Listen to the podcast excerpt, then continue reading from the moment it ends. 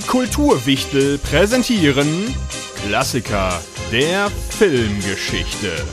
Diesmal Gremlins.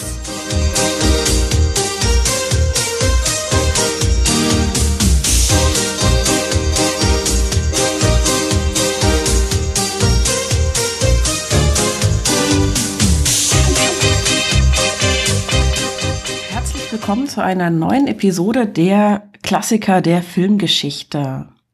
Heute die Weihnachtsausgabe, eine besondere Ausgabe. Ich begrüße bei mir wie immer meine mitpodcastenden Greta Hallo. und Duffy. Guten Tag. Wir haben euch heute einen ähm, Weihnachtsfilm mitgebracht bei den Filmklassikern. Ihr wisst Bescheid, Filmklassiker müssen immer mindestens 15 Jahre alt sein, sonst haben wir da keine Vorgaben von Genre oder ähnlichem. Und ähm, Duffy und Greta, ihr habt eigentlich so ein bisschen zusammen den Film ausgesucht. Wollt ihr mal sagen, welcher das ist? Das ist äh, Gremlins 1, kleine Monster heißt er bei uns noch im Untertitel. Ähm, der ist aus den 80ern. Genau. 1984, um genau zu sein. genau. Ja, Ja, mein ich komplett Geburtsjahr. Äh, dein Geburtsjahr, ja, ich bin ein kleines Stückchen jünger. Ich bin ein kleines Stückchen älter. Oh mein Gott. Ja. Ist, äh, gehört zu meinem Lieblingsfilm tatsächlich. Deswegen habe ich mich besonders gefreut, äh, dass wir den hier heute besprechen. ja, und ich finde, für eine Weihnachtsausgabe ist das ähm, ein sehr gut geeigneter Film. Mhm. Ähm, dann jetzt mal die erste Frage an euch beide nacheinander. Greta, du dann vielleicht mal zuerst. Was macht denn Gremlins für dich zu einem Klassiker der Filmgeschichte? Ähm, zum einen ist es so ein ganz typischer Film, der dieses, auch wenn er nicht von Spielberg selber Regie geführt wurde, so dieses Spielbergische Feeling rüberbringt. Und ähm, äh, das macht er halt durch die verschiedenen äh, Aspekte wie äh, Storyline, wie die Kameraführung ist, die die ganze Ausstattung. Dann hat es natürlich auch den äh, klassischen Effekt der praktischen Effekte tatsächlich drin. Also die Gremlins sind ähm, keine computeranimierten äh, Wesen, sondern die sind halt wirklich gebastelt worden und dann so Stop-Motion-mäßig und Animatronic-mäßig gemacht worden. Und das ähm, ist schon, das ist schon zu dieser Hochzeit auch passiert, bevor dann ähm, Anfang der 90er am Computer gearbeitet wurde. Das macht es für mich zu einem Klassiker. Dann diese ganz typischen ähm, Figuren, du hast den jungen Hauptheld, du hast sein, sein, sein Love Interest, dann hast du irgendwas, was von außen, was Ungewöhnliches in die Welt, in die Men Menschenwelt reinbricht und dann für Chaos sorgt ähm, und das Ganze dann noch verpackt irgendwie in so ein ähm, Weihnachtssetting, das ist irgendwie, das ist halt auch zeitlos. Also ich, wenn man den Film heute noch guckt, äh, funktioniert er halt auch immer noch re äh, relativ gut, finde ich. Ja, für mich ist es deswegen vor allem Klassiker A, weil es für mich ein, ein Kindheitsfilm ist. Also ich habe den halt als Kind gesehen, ist auch ein typischer Weihnachtsfilm eben für mich, weil ich, ähm, der lief halt traditionsmäßig im Fernsehen. Ich weiß nicht, ob er noch läuft, kann ich gar nicht beurteilen, weil ich seit Jahren kein Fernsehen mehr geguckt habe, aber früher lief der eben immer zur Weihnachtszeit dann auch, also meistens an den Feiertagen, gepaart mit dem zweiten Teil, meistens direkt im Anschluss und auch nachmittags, weil der he- heutzutage ja relativ zahm ist. Ähm, und das ist einfach so ein, so ein Stück weit ein Film, ich glaube, das hat so jeder Mensch einfach so, ein, so, eine, so eine warme, schöne Erinnerung so an Kindheit Mhm. und ähm, an, also ich konnte den Film ja halt mitsprechen, als wir den heute Ja. geguckt haben. Und das ist schon so ein, so ein Faktor für mich, ähm, der hat sich sehr eingeprägt. Ich habe ihn sehr oft schon gesehen und ähm, das sind so, das sind so Elemente. Und ich habe auch über die Jahre jetzt und tatsächlich auch erst in den letzten äh, paar Jahren wirklich so die eigentliche Qualität ähm, entdeckt, was da an Zitaten drin ist, was der Film selber auch an Zitaten dann, ähm, ja, wie soll ich das sagen, äh, entwickelt hat oder hervorgebracht hat, wo andere Leu ähm, andere Medien, andere Filme, andere Serien zum Teil sich bis heute drauf beziehen. Und äh, also sehr einflussreich auch äh, der Film, stilistisch und auch so vom, vom Pop- popkulturellen, äh, von der popkulturellen Bedeutung her.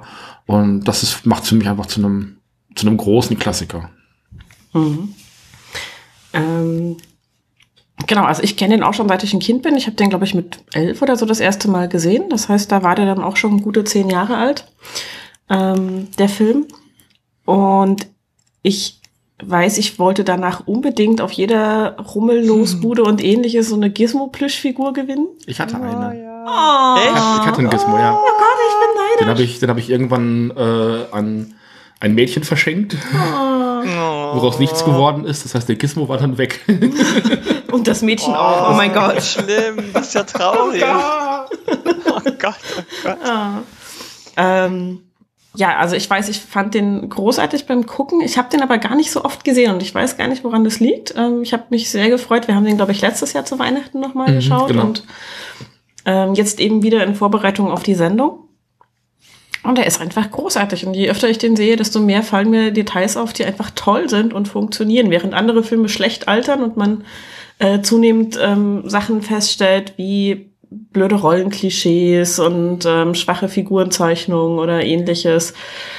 Das finde ich bei Gremlins tatsächlich in dem Ausmaß überhaupt nicht, sondern der wird eher besser als schlechter, je älter ich werde und ihn gucke. Ich glaube, der ist auch relativ gut gealtert, weil we wenig Dinge da drin sind, die den Film irgendwie in die 80er Jahre versetzen. Klar, man hat die alten Autos, so ein bisschen die alte Architektur.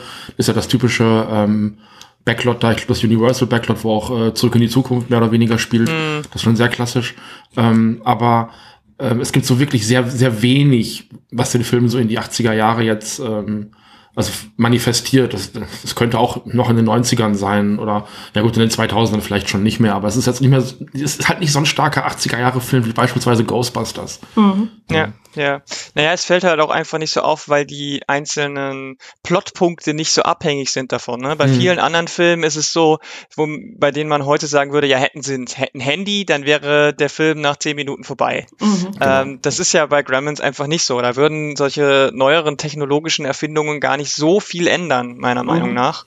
Ähm, gut, vielleicht hätten sie die Möglichkeit, ähm, da kommen wir gleich, wenn wir äh, vielleicht noch auf den Inhalt gehen, mit der äh, Smartphone-Taschenlampenfunktion noch ein bisschen besser sich zu verteidigen.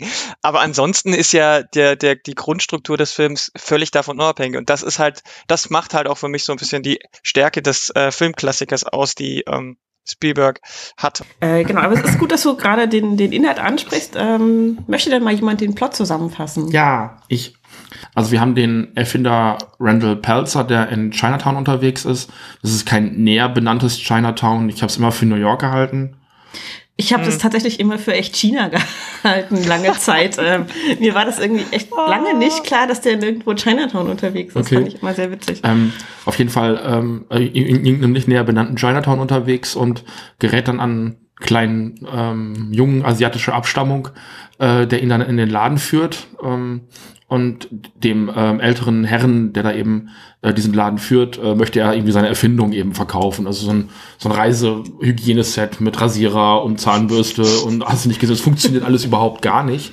Und ähm, er bemerkt dann so komische Geräusche im Hintergrund, so Tiergeräusche und kriegt dann eben diesen Mogwai vorgeführt, dieses kleine äh, spitzohrige, das ist ein Äffchen, Tier, ein Häschen, ich weiß gar nicht, irgendwas zwischen, es ist nicht wirklich nachzuvollziehen, Fledermaus, irgendwas, aber eben ohne Flügel, eben Gizmo, den man ja auch kennt. Und er möchte Gizmo unbedingt haben, weil er sagt, nee, das ist, das, das kann ich gut vermarkten und der, ähm, der ältere Herr sagt dann, nee, das geht nicht, den darf ich dir auf keinen Fall geben, der ist gefährlich und das bedeutet eine Menge Verantwortung, den zu benutzen oder den zu besitzen. Ich möchte aber erst 100 Dollar geben, die nimmt er nicht an, 200 Dollar will er auch nicht haben, aber der, der kleine Junge verkauft ihm dann eben den, äh, den Mogwai für diese 200 Dollar mit den Worten, ja, wir brauchen das Geld. Ähm, gibt äh, Randall aber noch so drei Regeln mit. Der Mogwai darf äh, nicht nass werden, darf nicht grellem Licht ausgesetzt sein und vor allem darf man ihn nicht nach Mitternacht füttern. Warum das so ist, kriegt er nicht gesagt, was vielleicht sinnvoll gewesen wäre. Keine Ahnung, ich weiß es nicht. Ähm, aber äh, er nimmt ihn also mit nach Hause und schenkt ihm seinen, seinen Sohn Billy. Der arbeitet äh, bei einer Bank, hat ein kaputtes Auto, ähm, einen verschrobenen Nachbarn, die Vermieterin ist. Also man, man stellt sich das wirklich wie in so einem es ist doch sehr typisch irgendwo. Ne? Also die, die Vermieterin, die den Hund nicht leiden kann. Später findet man auch raus, warum. Ähm, und und ähm, er kommt schon nicht zur Arbeit und bekommt dann irgendwie abends, als der Vater nach Hause kommt, auch diesen Gizmo eben geschenkt. Und Gizmo wird dann eben zu seinem Haustier. Irgendwann kommt dann Pete vorbei, äh, gespielt vom, vom großartigen Corey Feldman, noch in seiner, einer seiner frühesten Rollen tatsächlich. Ähm, und äh, Pete überschüttet Gizmo versehentlich irgendwann mit Wasser. Und ähm, daraufhin multipliziert sich Gizmo. Und so kleine Kügelchen erst und aus diesen Kügelchen ähm, entwickeln sich weitere Mogwais. Und ähm, die fangen an, so ein bisschen Ärger zu machen und sind auch wesentlich aktiver, wesentlich frecher und, und äh, aggressiver zum Teil auch, ähm, hängen äh, irgendwann auch den Hund irgendwie draußen an die Lichterkette, die vom Haus äh, eben angebracht ist. Da verdächtigen sie zuerst natürlich die Vermieterin, die den Hund überhaupt nicht leiden kann, aber das stellt sich hinterher dann, also es wird nicht endgültig aufgeklärt, genau. aber. Ähm, man, verdächtigt, also relativ schnell weiß man, okay, das sind definitiv die anderen kleinen Mogwais, die das gewesen sind. Und ähm, durch einen Trick schaffen es die Mogwais dann eben, dass, dass äh, Billy sie nach Mitternacht füttert. Ähm, zwischendurch hat er noch einen von den Mogwais zu seinem Biolehrer gebracht mhm. in die Schule. Den hat er dann, also das ist auch so eine, so eine richtig coole Szene dann später, der bricht dann da auch aus, wird auch gefüttert. Ähm, und über Nacht entwickeln die sich dann eben zu diesen Gremlins. Das sind so, also da, wo sie vorher noch so Plüschis waren, sind jetzt eher so echsenartig und ähm, also mit äh, so einer reptilienartigen Haut, mit Schuppen, mit ähm, sehen auch so ein bisschen feucht aus, irgendwie mhm. immer, ne? Also glitschig, ja. Glit, ja, genau so, glitschig halt eben. Und die sind halt richtig aggressiv, äh, verletzen Menschen. Ähm, mhm. Billys Mutter, die dann eben in der ähm, in der Küche ist an dem Nachmittag, äh, als die dann eben ausbrechen, wird dann von de der ganzen Gruppe auch attackiert, kann die allermeisten davon auch ausschalten, was eine ziemlich mhm. krasse Szene ist. Mhm. Ähm, da müssen wir auf jeden Fall gleich noch drüber reden. Ja. Okay. Ähm, Stripe, also der mit dem mit diesem ähm, Irokesen-Haarschnitt, der kann dann auch entkommen. Das ist, glaube ich, der Einzige, der da ähm, mhm. irgendwie rauskommt und ähm, Gizmo kann sich in den Wäscheschacht flüchten. Und äh, Billy kommt dann eben abends nach Hause und findet seine Mutter komplett aufgelöst in diesem Schlachtfeld, bringt sie zu Nachbarn und fängt dann eben an, so in der Stadt herumzuforschen, was da passiert ist. Die Gremlins fangen inzwischen an, alles zu manipulieren und kaputt zu machen, Leute zu töten, zu verletzen. Das ist das volle Programm, also es ist ein heilloses Chaos. Also nachdem sich Stripe, ich glaube, ins äh, in, in, in, in das Jugendzentrum irgendwie äh, mhm. im Schwimmbad noch tausendfach multipliziert eben Genau. Mm, genau. Ähm, überrennen die dann praktisch eben dieses Dörfchen und, und richten dann Chaos an, was dann durch, äh, ähm, wer ist nochmal die Freundin? Kate. Kate, genau, Kate, durch, durch ja. Kate und Billy dann eben endgültig dann in so einem, also erst in dieser großartigen Kinoszene, wo sie dann mhm. irgendwie ja. 99,9 Prozent der, der Gremlins ausschalten und dann in, einer, in einem großartigen Finale in diesem Spielzeuggeschäft ähm, dann eben gegen Stripe noch ähm, alle Gremlins ausschalten. Genau. Das ist so grob die Handlung. Genau. Ähm, genau, es gibt ein paar sehr großartige Einzelszenen dabei, die ich, die ich ganz toll finde. Ähm, Greta hat es gerade auch schon angesprochen, die Szene, wo die Mutter die Gremlins ähm, niedermacht im Haushalt, ist großartig. Ich habe die auch äh, auf der Liste gehabt zum drüber sprechen. Als wir es jetzt nachgeguckt haben, habe ich auch zu dir gesagt, ähm, das ist richtig cool, total wehrhaft ja. und eine richtig coole Mutter, weil die genau. Ähm, ja. Also ich war halt, ich, ich hatte den Film jetzt schon ein paar Jahre nicht mehr gesehen und hatte die Szene nicht mehr so krass im Kopf einfach. Mhm. Ich wusste, dass sie sich irgendwann mal damit auseinandersetzt, aber wie sie da auch ohne Probleme, also normalerweise hat man gerade auch noch zu den Filmen aus den 80ern eher so die Mutter, die dann eher in Panik und Hysterie mhm. ausbricht.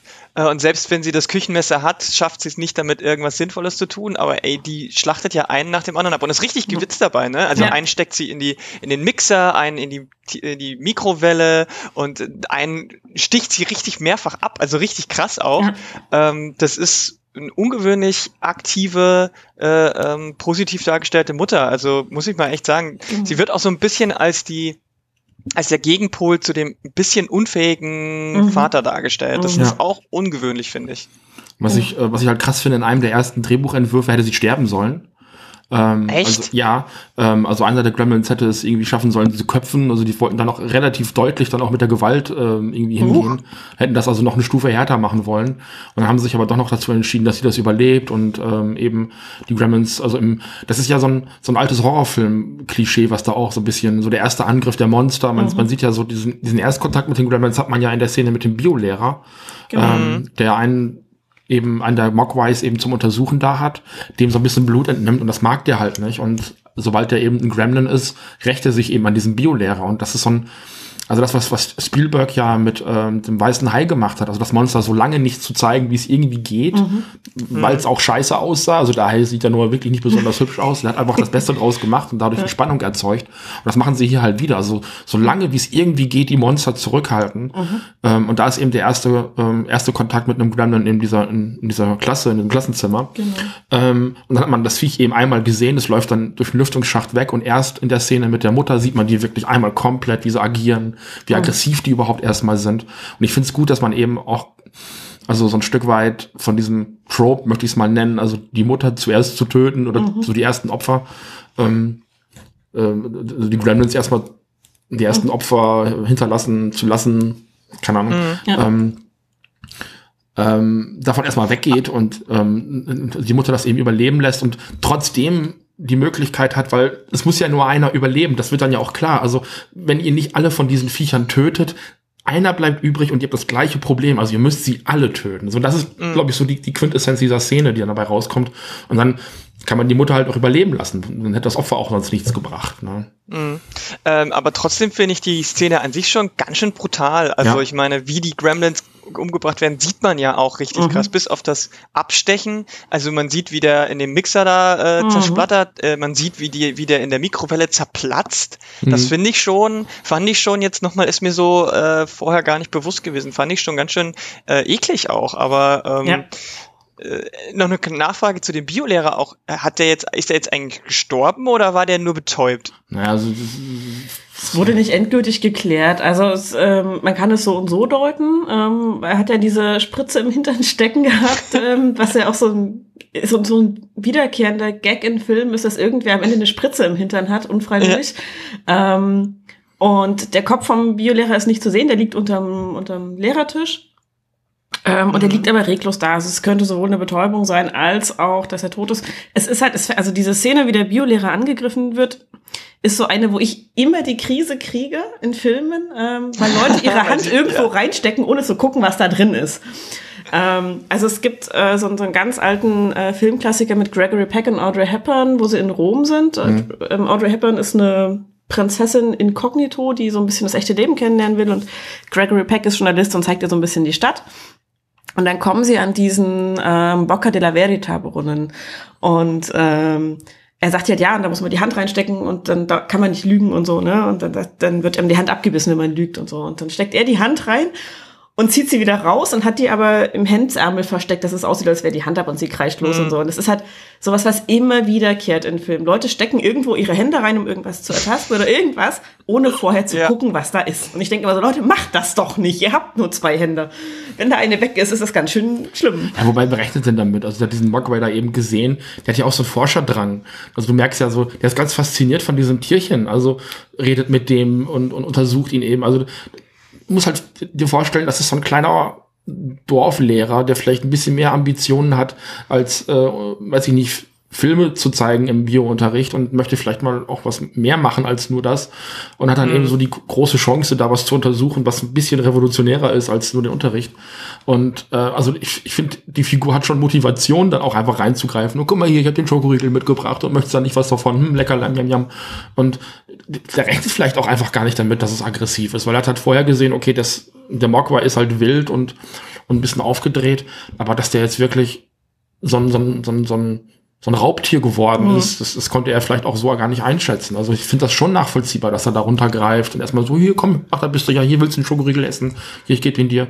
Na, klar, ich wäre auch anders reingegangen. Ich hätte den Schokoriegel einfach drunter geschoben und gesagt, na komm raus mhm, oder so. Genau, ne? genau. Aber, also es ist nicht völlig unlogisch, aber es mhm. ist trotzdem immer noch ein bisschen ist unvorsichtig. Ja, so ein bisschen genau. leichtsinnig, genau. Das, das, ja, aber es passt halt zu dem Film auf jeden Fall. Der Lehrer ist eine mhm. großartige Figur, finde ich, solange er mhm. da ist, weil er halt wirklich ähm, ein sehr unterstützender Lehrer ist, also so diese diese, dieses äh, Faszinosum von Billy eben auch ähm, an dem Mogwai teilt und unterstützt und sagt, ja klar, lass ihn hier, wir gucken mal, was da ist und dann auch so ein paar Sachen erklärt, auch ähm, als Peter noch mit dabei ist, so dieses ähm, Verpuppen erklärt und ähm, eben selber auch total neugierig ist, was das ist und was da mhm. passiert. Also es ist eine, eine Rolle, die mir sehr gut gefällt. Ähm, genau, und was ich bei der Mutterszene noch ähm, toll finde, ist einfach, dass sie halt so mit, also Ihr Haus steht im Prinzip voller nicht funktionstüchtiger Erfindungen ihres Mannes. Ähm, Und sie weiß sich aber eben damit auch zu wehren. Also sie ist, das ist ihr, ihr Battlefield irgendwie so. Das ist ihr Kampfgrund. So. Sie, sie hat die Messer parat, sie greift sich irgendwann später auch zwei Messer, nicht nur eins. Ähm, um sich damit besser verteidigen zu. Sie verteidigt sich äh, als Schutzschild mit einem Klapptisch, den sie da in der Küche stehen hat. Als die Super, Gremlins. ist Das ist, ist einfach geil. Sie nutzt alles, was da ist. Und sie ist nicht so eine, so eine Überkämpferin. Also so wird sie halt auch nicht dargestellt, sondern sie zuckt Nee. zusammen, wenn was neben ihr an der Wand zerschellt. Und wenn, so, aber sie ist auch nicht so, dass sie verängstigt kreischend in irgendeiner Ecke sitzt und wartet, bis sie gerettet wird, sondern die ist dann wirklich proaktiv und ähm, das gefällt mir an der Figur sehr gut und das gefällt mir auch an Billy sehr gut, der das auf die gleiche Art ist. Also weil der halt auch nicht so dieser Überheld ist, der dann losgeht und sagt, ja, und jetzt mache ich die Gremlins alle platt, weil es meine Verantwortung ist. Ja, Und der hat auch ja. Angst, der hat Schmerzen, wenn er gegen die Gremlins kämpft und getroffen wird und alles. Und das hat mir wahnsinnig gut gefallen in dem Film, weil die einfach sehr, sehr greifbar und nachvollziehbar sind, die Figuren. Mhm. Genau.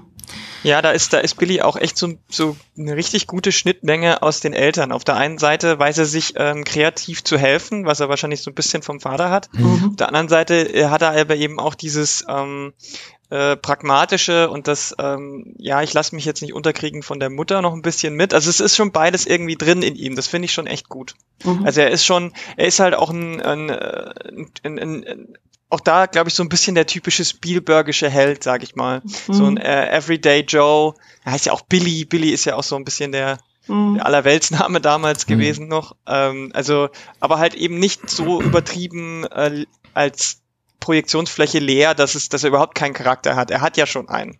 Genau, ja. Und auch ein sehr angenehm. Also es äh, ist mir auch in der ganzen Familie aufgefallen. Der Vater ist halt so als ähm, ambitionierter, aber nicht besonders erfolgreicher Erfinder so ein bisschen, das klingt jetzt eigentlich zu böse, aber so ein bisschen die Witzfigur der Familie. Ähm, er ist nicht wirklich eine Witzfigur. Also das, das ist das falsche Wort. Ich komme noch nicht auf das Richtige. Aber er ist so ein bisschen derjenige, der Ich, ich, ich würde sagen, so in der B-Handlung so ein bisschen das Comic Relief, weil ähm, es gibt nicht wirklich ein Comic Relief in der Haupthandlung. Also das sind eher die Gremlins selber, die dann witzig und, und überdreht sind, die so ein bisschen für die Comedy-Elemente herhalten müssen. Aber es gibt eben unter den anderen handelnden Figuren nicht wirklich Comic Reliefs. Und seine Szenen zwischendurch eben, der ist dann irgendwann auf so einer Erfindermesse, die sorgen dann so ein bisschen für die, für die Erleichterung zwischendurch, weil die, die Szenen mit den Gremlins sind schon verhältnismäßig düster und brutal, trotzdem die immer noch sehr cartoonig sind.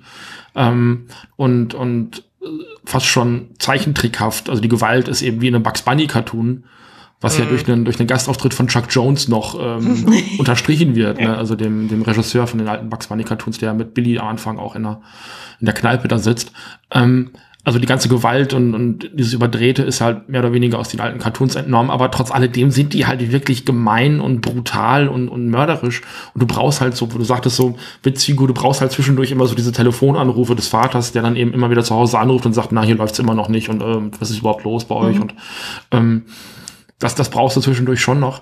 Ähm, also trotz, trotzdem er ja immer so an diesem, an diesem Punkt ist, mit seinen Erfindungen zu scheitern, behält er seinen Stolz und Ja. seinen Erfindungsreichtum, sein, sein Durchhaltevermögen. Und das macht ihn, macht ihn in, der Sekunde greifbarer, auch Ja. ein Stück weit. Ne? Und auch sein Optimismus. Also er ist ja wirklich, also er ist ein unheimlich liebevoller Familienvater, das auf jeden Fall. Das hat mir auch wahnsinnig gut gefallen, dass er halt auch nicht verbissen ist mit seinen Erfindungen und irgendwas, sondern die auch stolz seinem Sohn präsentiert, als er diese Erweiterung für diesen ähm, Bade, äh, Badezimmerersatz ähm, zeigt und ähm, und auch wie er eben wirklich, obwohl er seine Erfindungen nicht verkauft, trägt locker mal 200 Euro, äh, 200 Dollar hinlegt, um seinem Sohn diesen großartigen Mogwai mitzubringen als Weihnachtsgeschenk. Wobei, als er dann merkt, dass die sich multiplizieren können, sagt er ja auch, oh, komm, dann Dann, machen wir irgendwie die, die, den großen Reibach mit das Pelzer-Pad, nennt er das ja irgendwann dann auch. Ne? Genau. Ja. Ja, genau. Ähm, und ähm, auch liebevoll mit seiner Frau alles und sie wiederum sehr sehr unterstützend für ihren Mann. Also sie sie schätzt schon ein, dass seine Erfindungen nicht so besonders toll sind und nicht funktionieren und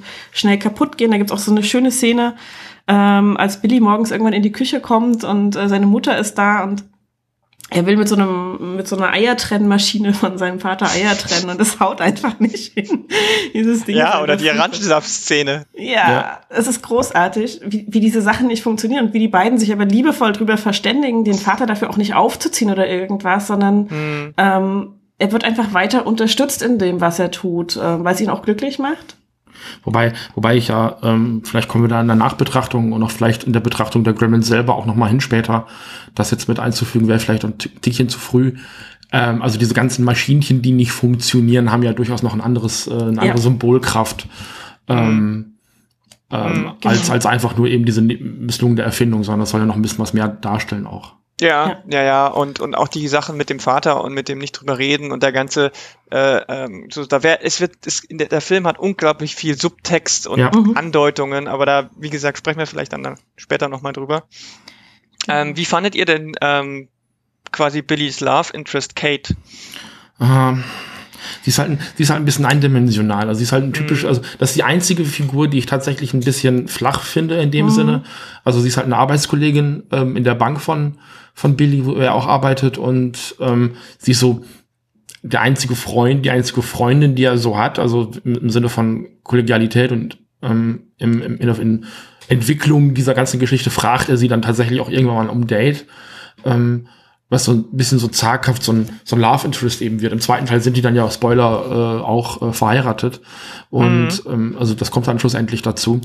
Äh, aber wirklich was zu tun bekommt sie nicht. Also sie ist eben so die zweite Geige, so ein bisschen so der, der Sidekick in, in, in mhm. der Situation und darf mal so ein paar Schalter drücken und ähm, ihm dabei assistieren. Das ist halt dann doch relativ typisch und, und abziehbildmäßig ja. für die 80er Jahre. Das ist so das einzige Ding, wo ich heute immer noch so ein bisschen cringe. Mhm. Also diese Figur ist mir immer auch so ein bisschen hm, zu ja. wenig. Also ich fand auch, sie ist ja, ähm, hat eine Szene, wo sie alleine in der Bar, in der sie auch abends noch zusätzlich arbeitet, äh, mit den Gremlins zu tun hat in der es ganz viele großartige Anspielungen auf mhm. andere Filme gibt. Ähm, mhm. Foodless zum Beispiel oder Flashdance, ich bringe die immer durcheinander, egal. Ähm, und die da Remi Demi machen und sie hat so ein bisschen echt äh, verschreckt ist und äh, sagt, ja, ich bediene euch ja, aber beißt mich bitte nicht und so, weil sie die schon ein bisschen eklig findet und ähm, dann irgendwann mitkriegt, okay, die haben Angst vor Feuer und vor Licht und ähm, sie mit so einer alten Polaroid-Sofortbildkamera mhm. wegflasht, sozusagen, also hier Flashlight, ähm, Blitzlicht. Blitz, ja. Genau. Blitzdingsen ist wieder was anderes, das war der genau. andere ähm, und sich damit so ein bisschen aus dieser Bar befreit. Ähm, da dann aber auch schon schlussendlich nur mit Hilfe von Billy, der kommt mit seinem Auto und mit den Scheinwerfern reinleuchtet und noch ein paar Gremlins mit dem grellen Licht verschreckt. Mhm. Ähm, und ähm, da hatte ich erst gedacht, so, okay, als sie das mitkriegt, dass sie sich gegen die wehren kann, wird das ein bisschen stärker. Aber mhm. es bleibt tatsächlich dabei, dass sie wirklich neben Billy herläuft. Ähm, diejenige ist, die gerettet wurde von Billy und ansonsten, naja, eher so die Cheerleaderin ist so ein bisschen, sage ich mal, mhm. für Billy, wenn es darum geht, gegen die ähm, gegen die Gremlins zu kämpfen. Als sie dann in diesem Department Store sind, sieht man sie, wie sie irgendwie dann ein paar Lichtschalter drückt genau. und so, um, um Stripe fertig zu machen. Aber ja, auch da irgendwie ist sie weit mehr als die Mutter, so diese, diese verschreckte Frau in Nöten. Ähm, die zwar mithelfen kann, wenn es denn sein muss, aber eigentlich lieber sich verkriechen hm. würde. Das fand ich auch ein bisschen schade. Ähm, Sie darf dann ja, ja. Im, Im, weiteren Verlauf, also der Film wechselt ja sehr erfolgreich zwischen Comedy und Horror. Mhm. Und es gibt mhm. dann ja mhm. irgendwann so die Szene, wie sie dann eben darüber erzählt, oh Gott, ja. äh, wie sie eben erfahren hat, dass es keinen Weihnachtsmann gibt. Und ja, das ich, wollte ich gerade noch sagen. Ach so, ja. ja. Genau. Ähm, es ist so ein, ich, ich bin immer so ein bisschen so hin und her gerissen. Ich mag die Szene eigentlich sehr, mhm. weil während, während Billy da noch irgendwie am, am Machen ist und am Planen ist und guckt, ob die Telefone funktionieren, ist sie eben da und erzählt. Und ich, ich, ich mag einfach diesen Stimmungswechsel, der kommt einfach so ein bisschen aus dem Nichts mhm. und das, das reißt sich erst mit runter und du denkst so, okay, what the fuck? Also das ist so ein bisschen so, ja. ich, ich mag den Moment total gerne, aber es, es verleiht ihr keine Tiefe, sondern es ist so ein, so ein Arschtritt, ein weiterer Arschtritt, den diese Figur noch bekommt, und mhm. obwohl es nicht nötig mhm. gewesen wäre. Das ist ein bisschen ärgerlich. Ja, also ich bin tatsächlich bei der ganzen Figur hin und her gerissen und ich sehe die Szene halt persönlich für mich war das genau andersrum. Ich mag die Szene überhaupt nicht, okay. weil sie so plötzlich kam und das irgendwie überhaupt nicht zum, zum, zum Rest passte. Und äh, so und auch ich mag auch nicht wie, wie Billy damit umgeht. Also er geht ja gar nicht eigentlich damit nee. um. Er, er, sie, er, sie erzählt quasi das größte Trauma ihrer Kindheit und er hört nur so halbherzig irgendwie zu. Also ja. äh, hatte ich den Eindruck das fand ich ja. schon so ein bisschen ja, seltsam. Und das also ich, ich fand schon am Anfang so die erste Andeutung wo es darum geht dass sie nicht Weihnachten feiert eben. Mhm fand ich schon, fand ich erstmal einen interessanten Ansatz, weil mhm. das ja schon gerade für Amerikaner schon ziemlich ungewöhnlich ist, egal mhm. äh, welcher Religion man an, angehört. Ähm, ähm, Billy sagt ja dann auch, bist du Buddhist oder sowas, äh, macht sich also so ein bisschen drüber lustig. Ähm, das ist auch fand ich erstmal so, huch, okay, das hätte, äh, das passt eigentlich auch nicht so in die Zeit der 80er, wo man über sowas irgendwie kritisch nachdenkt. Und die Szene kam halt dann auch wirklich so völlig überraschend mhm. und ähm, auch sehr krass einfach. Also ja. ähm, deswegen also wenn sie gesagt hätte, wenn es damit geendet hätte, dass er einfach die Familie verlassen hat oder so, mhm. hätte, hätte ja auch gereicht. Mhm. Aber dass der Vater sich im, im, im, im Kamin den Genick, das Genick bricht äh, mhm. und da drin dann quasi verrottet, äh, ist schon echt krass. Also, ähm, das, und, das und, ist, äh, Entschuldigung. Ja?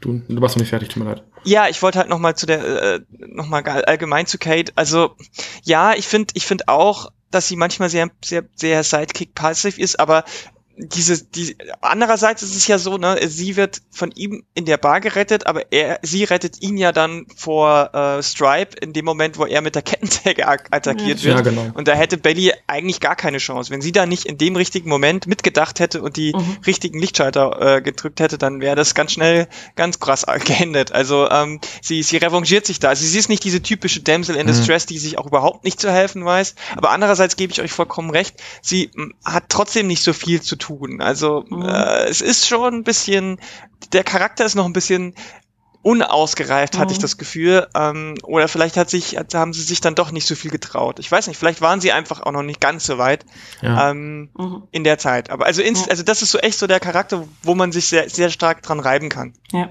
sie ist vor allem einfach sehr austauschbar. Das ist jetzt irgendwie nichts dabei, mhm. wo ich sagen würde, okay, es hätte auch ein Kumpel von ihm sein können, weil also ich fand diese Love Interest Schiene ist relativ ähm, relativ dünn gefahren mhm. worden. Also es ist jetzt nicht so dieses ganz große, wo sie sich am Ende auch völlig erleichtert über den Sieg, würde ganz in die Arme fallen und küssen oder sowas. Das Gott sei Dank nicht.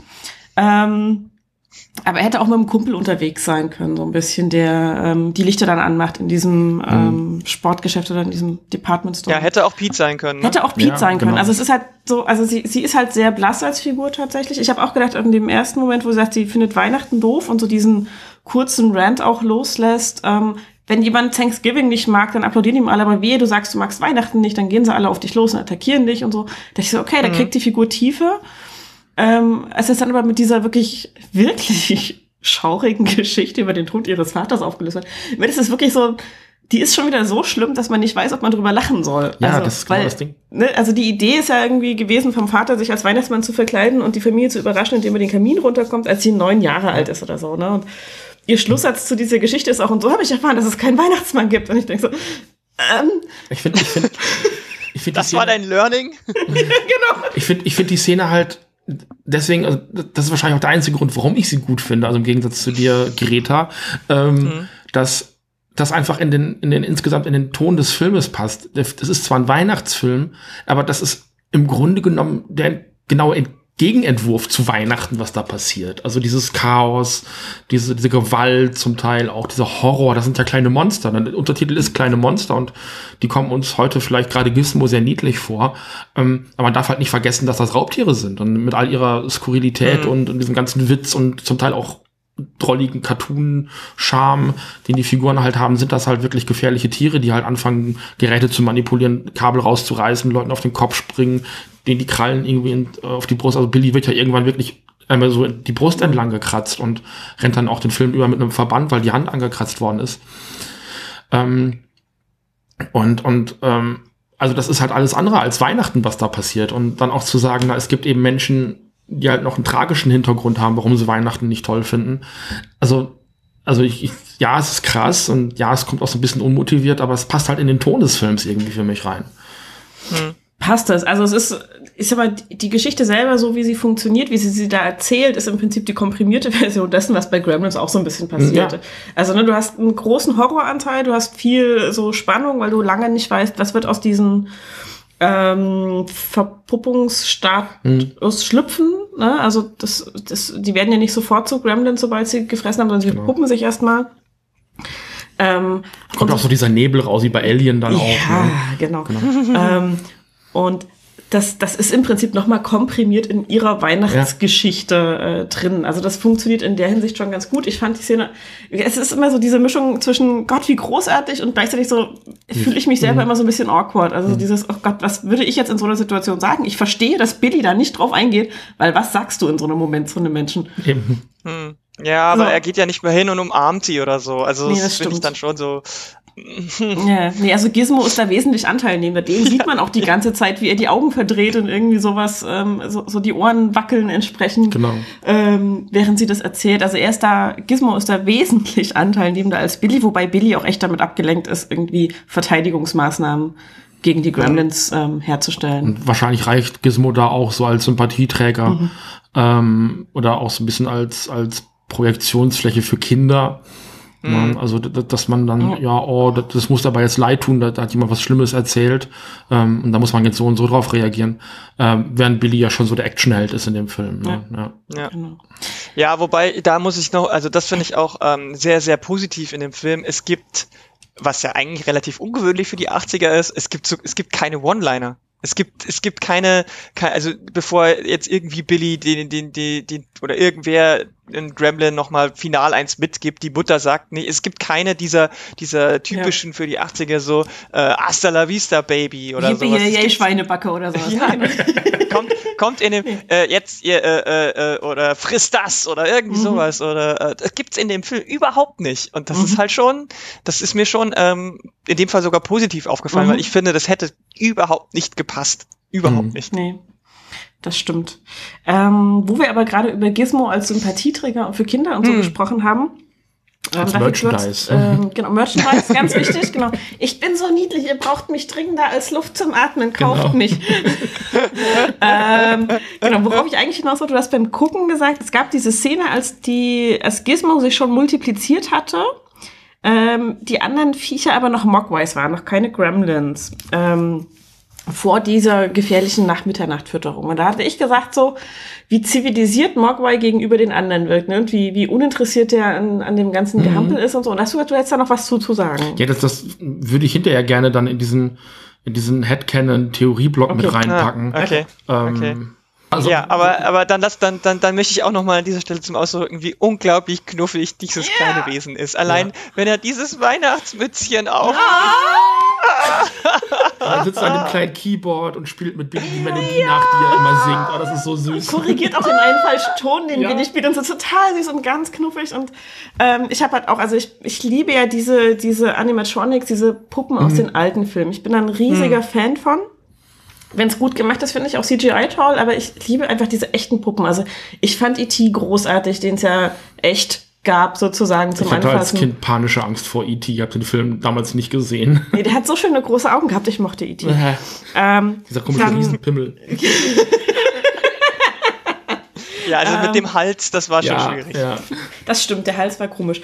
Ähm, aber ich, ich habe auch ähm, sofort mit diesen, auch mit der Mimik von Gizmo sofort äh, diese Fuchur-Figur aus den ersten Verfilmungen Unendliche mhm. Geschichte assoziiert, der auch diese großen Kulleraugen hat, die so ein bisschen so ganz leicht planlos hin und her rollen. Also wo du gesagt hast, es ist, ähm, man sieht, dass da eine Mechanik dahinter steckt. Es ist nicht so eine ganz natürliche Bewegung, aber es ist schon sehr, sehr gut gemacht. Und genauso liebe ich die Ewoks aus den Star Wars-Filmen, mhm. die auch so also Gizmo ist dann noch mal kleiner als die Ewoks, aber auch so ein tapsiges kleines Teddybärchen-Ding irgendwie so.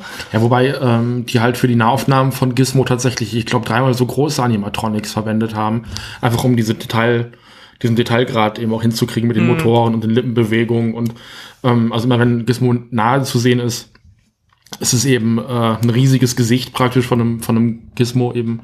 Und ansonsten ist es eine kleine animatronische Puppe. Ähm, und die, die Gremlins später sind zum Teil auch einfach nur Handpuppen. Mhm. Also wo, wo du siehst, dass es einfach nur so eine Klappmaulpuppe ist, die so ein bisschen ah, macht. Mhm. Ja, ja, ja, ja, so wie die Muppets. Genau. genau. Und das, das ja, macht sich auch manchmal so, ja, so, so, die Hände in die Luft schmeißen. Applaus, Applaus, Applaus. genau, genau.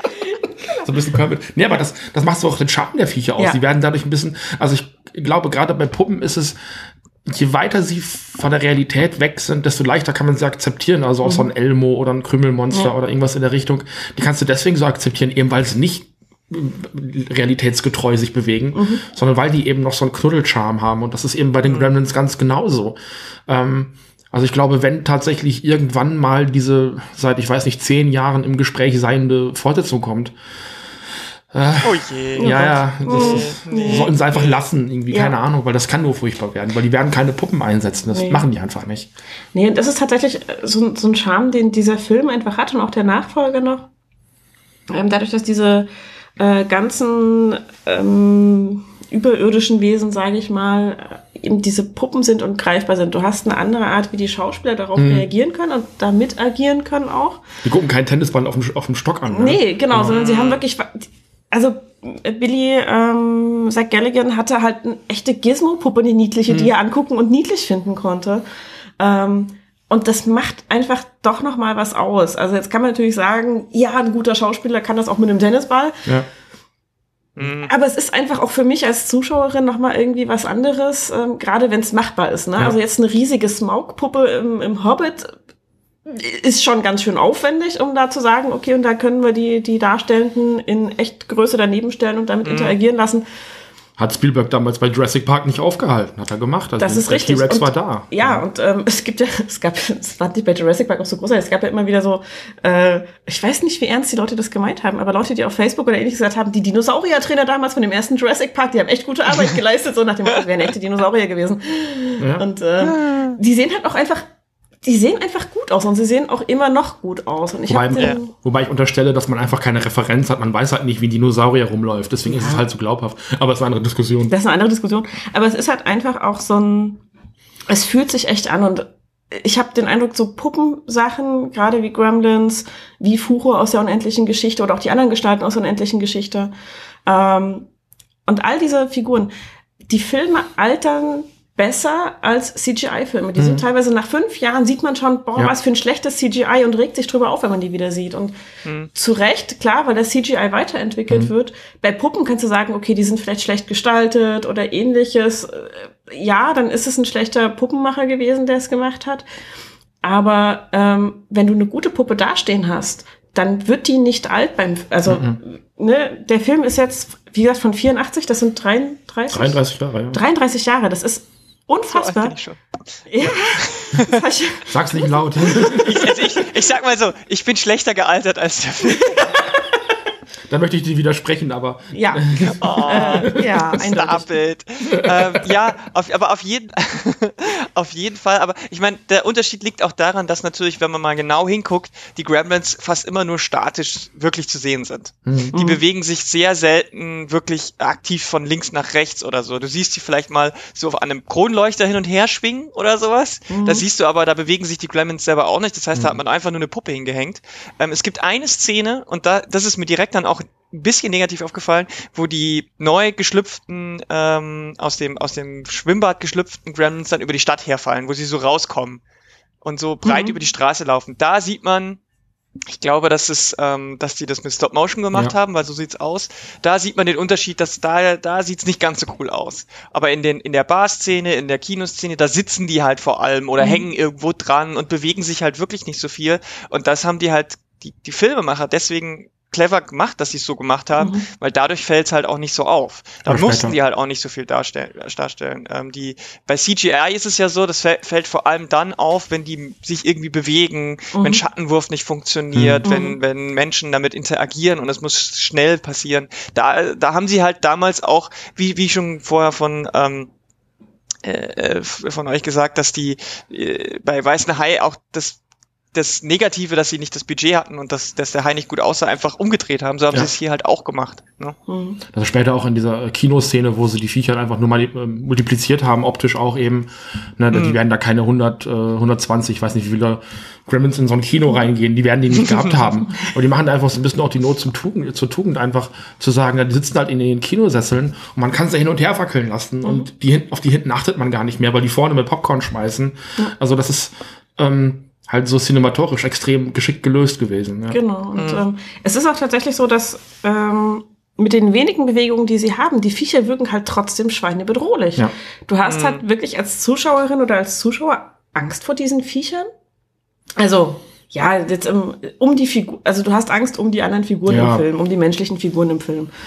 Ähm, weil allein durch diese Szene, wie der ratzfatz der erste Gremlin aus dem Biologielehrerraum hm. ähm, durch diesen Lüftungsschacht wahnsinnig schnell, also die Geschwindigkeit, mit der sie sich bewegen können, wird dargestellt im Film, aber ohne dass du dabei die Figuren siehst. Genau, du hörst hm. einfach nur dieses Trappeln durch den genau, Lüftungsschacht. Genau, ne? Trappeln genau. durch den Lüftungsschacht. Wie schnell der von, von Lehrertisch in diesen Lüftungsschacht hm. durchbricht, ohne dass du es sehen kannst. Ja. Ähm, du siehst die Geschwindigkeit, mit der die agieren ohne dass du dabei die Puppen sehen musst. Mhm. Und das ist wahnsinnig gut gelöst, weil du eben wirklich, du hast diese tollen Puppen, die sich vielleicht im Zweifelsfall nicht im Detail super gut bewegen könnten. Aber filmisch ist es so dargestellt, dass du eben mitkriegst, okay, die sind schnell, die sind gefährlich, die sind auch stark, die haben gewisse Kräfte, ähm, die sie mitbringen und ähm, können bestimmte Dinge eben auch äh, beeinflussen. Also es gibt diese großartige Szene mit dem Nachbarn, der ja auf alles aus dem Ausland schimpft. Mhm. Ähm, und ähm, der auch der erste ist, der den Begriff Gremlins in den Film bringt, mhm. ähm, nämlich als diese, was es ja auch ähm, in einem größeren Kontext tatsächlich gewesen ist, ähm, als kleine Geister, Kobolde, Wesen, die Technik manipulieren, ja. maschinelles manipulieren. Ähm, und er sagt halt immer so, ja, diese ganzen ausländischen Autos und ausländisches Fernsehen und bla, das ist alles mit Gremlins drin und alles versifft von dem ganzen Zeugs und so und nur amerikanische Produkte und fährt immer mit seinem amerikanischen Schneeschieber durch die Gegend. Das ist heutzutage schon irgendwie ähm, ganz interessant, diese Figur, ja. ne? Ja. ja, also es ist tatsächlich, ich habe im ersten Moment auch gedacht, so, ist das noch Patriotismus, was ich auch schon grenzwertig finde als Haltung, oder ist das schon Rassismus? Ich habe dann gleich in meinem Headcanon-Bereich mhm. gleich eine Erklärung dafür. Und okay. ähm, der ist keine unsympathische Figur, dieser mhm. Nachbar. Ne? Also immer, wenn er diese Sachen sagt, so, ja, dieses ausländische Krams, alles Mist, so, du, äh, zuckst du immer so zusammen, mhm. aber es ist eigentlich ein netter Kerl, so, ne? Das ist ein netter Nachbar von Billy, bietet ihm auch an, ihn zur Arbeit zu also fahren. Also ich finde find die Figur, vielleicht wenn wir gleich in meinem Headcanon-Bereich dazukommen, also zu 100 Prozent nachvollziehbar. Ja. Also auch mit diesem, wie du sagtest, ich finde es gar nicht so rassistisch, mhm. ähm, erkläre aber auch gleich warum. Mhm. Und ähm, genau, und dessen darauf wollte ich hinaus, dessen Schneeschieber, diese, dieses riesige Teil da, das wird halt auch von den Gremlins gekapert hm. und einmal komplett durch die Hausfront von dem genau. Was auch eine geile Szene ist, weil er irgendwie ja, erst ja, gucken will, absolut. ob die Antenne vom Fernseher irgendwie runtergefallen ist vom Dach oder so und dann kommt dieser Schneeschieber durch seine Hausfront gefahren. Aber das ist halt auch das, was ich meine mit dieser cartoonigen ähm, Zeichentrickgewalt, mhm. die in dem Film einfach drin ist. Also in, weiß ich nicht, bei Jurassic Park sieht man keine Dinosaurier auf, auf Autos durch irgendwelche Häuser fahren. So, da ist ja allein schon dieser Velociraptor, der diese Türklinke runterdrückt, schon sehr seltsam. So, ne? Das ist ja das Maximum, wohin sie hingehen.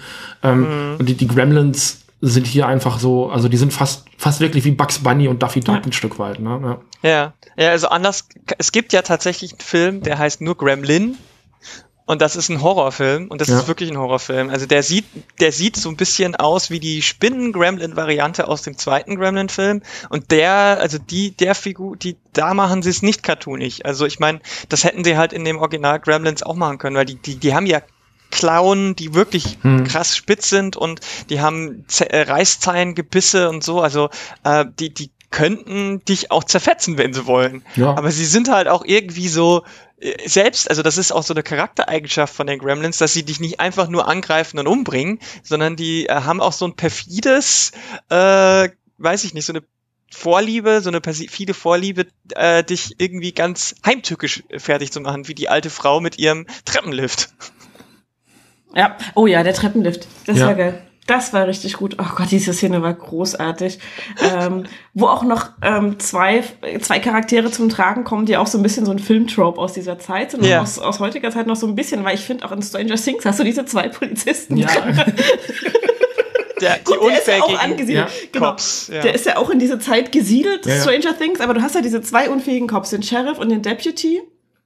Ähm, zu denen äh, Billy auch hingeht und um Hilfe bitte, weil er sagt, ah, Gremlins und die werden gleich die ganze Stadt überfluten, weil die sind in dieses Becken geil fallen mhm. mit Wasser und jetzt multiplizieren die sich. Und die, ja, ja, alles klar. Hm, geh mal nach Hause, Junge. Wobei, wobei, ich habe dann auch während des Films, ähm, haben die mich jetzt heute, weil ich den Film tatsächlich in den letzten paar Jahren äh, auch mal wieder gesehen habe, äh, sehr an die beiden Polizisten in äh, Tarantula erinnert haben, was so ein 50er mhm. Jahre Spinnenmonsterfilm ist in Schwarz-Weiß und ähm, die beiden könnten exakt aus dem Film eben kommen, die eben auch mit mhm. den Füßen oben auf dem, äh, auf dem Schreibtisch dann eben am Chillen sind und dann läuft dann irgendwann eine Vogelspinne über den äh, Schreibtisch und der eine haut die noch tot und dann parallel dazu rennt aber eine, ich weiß nicht, 20 Meter große Vogelspinne draußen in den Bergen rum. So, also die sind schon sehr an die beiden auch angelehnt. Mhm. Also das könnten fast die Zwillingsbrüder äh, sein, hätte ich fast Ja. gesagt, ja.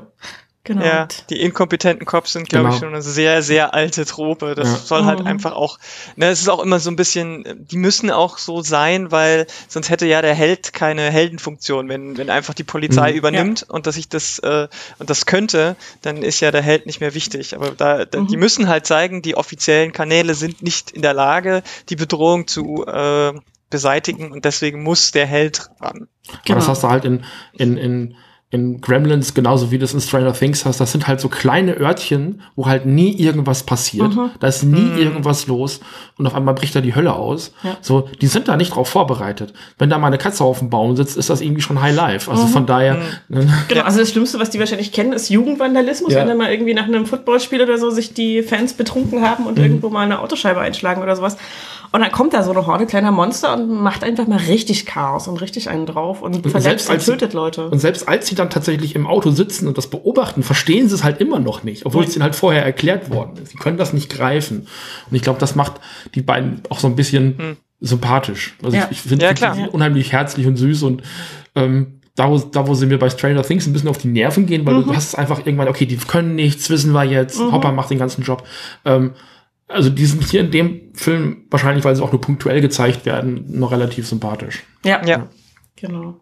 Ja, also auch weil sie, weil sie auf eine sehr nachvollziehbare Weise agieren, ähm, die nicht negativ ist. Mhm. Also bei Stranger Things sind das ja eher so, die, die lästern dann auch mal, die Ja. beiden, und machen sich lustig über Leute und so. Und klar fangen die beiden in, in Gremlins auch an, erstmal Billy so ein bisschen auszulachen und sagen, Junge, das nächste Mal ein bisschen weniger Weihnachtsbunt und so, ne, geh mal nach Hause.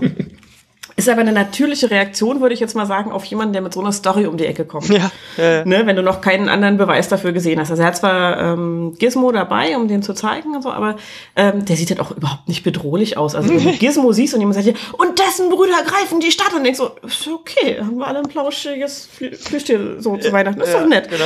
Ähm, aber als sie dann im Auto sitzen und gesehen haben, wie äh, Mrs. Steagle, die ähm, ja so ein bisschen die Antagonistin des ganzen Ortes ist, Ja. weil sie irgendwie wahnsinnig viel Geld hat und ständig Leute aus ihren Häusern schmeißt und so, ähm, mit ihrem Treppenlifter im Haus großartig nach oben geschossen wird, weil die Gremlins den manipuliert haben und aus dem Fenster fliegt und auf der Straße landet, dann sitzen die völlig konsterniert da und ähm, der Deputy ist halt auch so, dass er sagt, so, ähm, ich möchte jetzt bitte ins, ins äh, Revier zurück. Können wir nicht ins Revier zurückfahren? Lass uns doch kommen, wir fahren zurück. Ich verstehe das ja nicht. Lass uns zurückfahren. Ja, der hat richtig Angst. Der hat richtig Angst, aber er übertreibt es nicht so im, im, im Darstellen. Das fand ich halt auch schön. Er stellt das wirklich so dar, wo du sagst, er will sich nicht vor seinem Chef blamieren, er will aber unbedingt seinen Chef dazu bringen, ihn in Sicherheit zu bringen.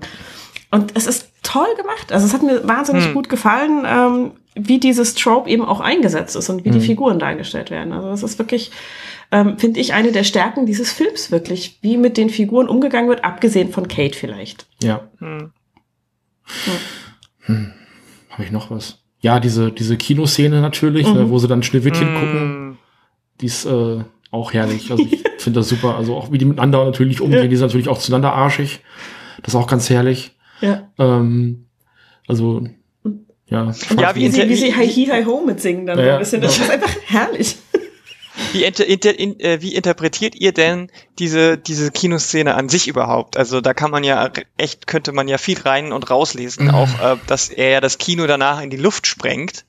Ähm, wie, würdet ihr das sehen? Hat das eine Bedeutung oder ist es einfach nur ähm, äh, ein, ein, ein Plotwerkzeug, damit die halt alle zusammen auf einen Fleck sind und, und, und auf einen Wups ausgelöscht werden können? Ich finde es halt auf, auf einen Fun-Fact bezogen ganz witzig. Die gucken da ja einen Disney-Film mit Schneewittchen ähm, und mussten den Ausschnitt damals von Disney auch lizenzieren. Ähm, Disney ging es damals nicht besonders gut. Die hatten ja dann äh, in den 80ern so ein bisschen den, den Abstieg und haben erst mit dieser sogenannten Disney-Renaissance mit Ariel und den Filmen, sind die erst wieder aufgelebt.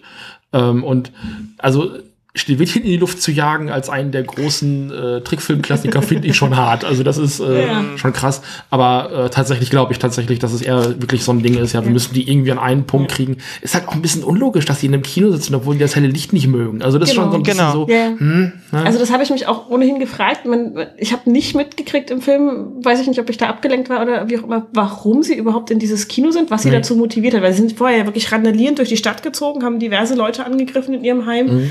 Ähm, und dann sammeln sie sich alle im Kino. Und ich Also dachte es so, wird halt langsam Tag, das war so ein Ding, ne? Also Ja, es okay, ja, wird es langsam äh, hell und die fangen an, sich eben irgendwo zusammenzurotten. Ähm, warum sich jetzt alle Gremlins der Stadt ausgerechnet in diesem Kino zusammenrotten und nicht irgendwo in irgendwelchen Kellern und sich noch ein paar vereinzeln. Gut, die sind halt auch relativ sozial, in Klammern Mhm. asozial, keine Ahnung, äh, eingestellt.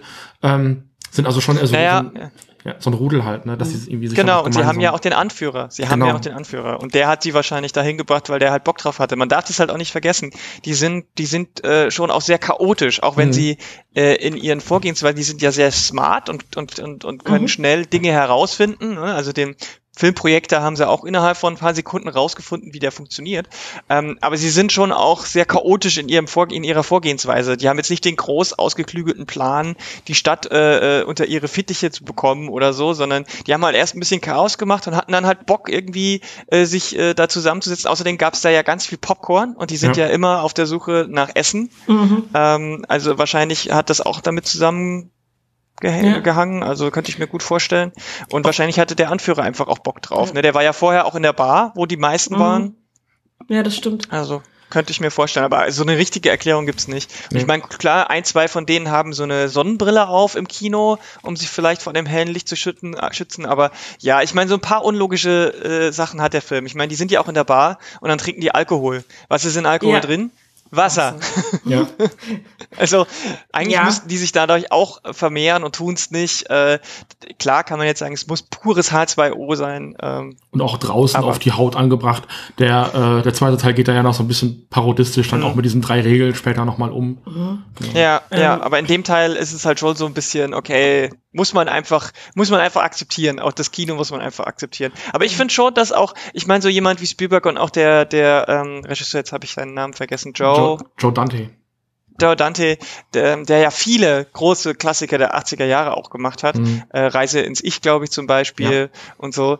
Ähm, der, ich glaube, der hat das schon, die haben das schon bewusst so ein bisschen gemacht. Also zum einen, dass sie sich bewusst diesen Disney-Klassiker angucken und zum Mhm. anderen, dass sie bewusst das Kino in die Luft sprengen. Vielleicht, also ich vermute schon, dass Spielberg und äh, so ein bisschen auch dieses, immer so ein bisschen diesen Subtext äh, hat mit äh, Erneuerung und ähm, wir müssen vorwärts gehen, weil er ja als früher Filmemacher ähm, durchaus auch ein bisschen, ich ein revolutionär ist vielleicht übertrieben, aber eben das Kino schon auf eine andere Ebene hochgehievt hat Hat vor von der so, Zeit, wie es vorher war. hat vor allem so diesen, diesen Bezug zu Außerirdischen auch so ein bisschen ähm, gerade gerückt, hätte ich jetzt fast gesagt. Also gerade die frühen Spielberg-Aliens sind da keine, keine Bösen, also E.T. ist nicht böse, ähm, die Begegnung der dritten Art Aliens sind ähm, Mhm.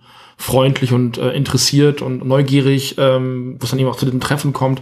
Also er hat so dieses, dieses Filmmonster in irgendeiner Art und Weise erstmal wieder so ein bisschen gerade gerückt und auch die Gremlins sind ein Stück weit, ähm, also klar, die sind böse und gefährlich, aber irgendwie sind die auch drollig und süß, also irgendwo, Ja. ne? also witzig und, und, und lustig ge- gestaltet, lachen auch sehr viel. Ähm, du hast gerade noch, noch die Szene mit Mrs. Deagle angesprochen und der Erstkontakt findet ja statt, indem die wirklich in so einem kleinen Halbkreis vor der Tür stehen und erstmal Weihnachtslieder singen. Ne? Und singen, singen dann aber die Titel, die singen halt die Titelmelodie von dem Film. Das ist auch total krass. Genau.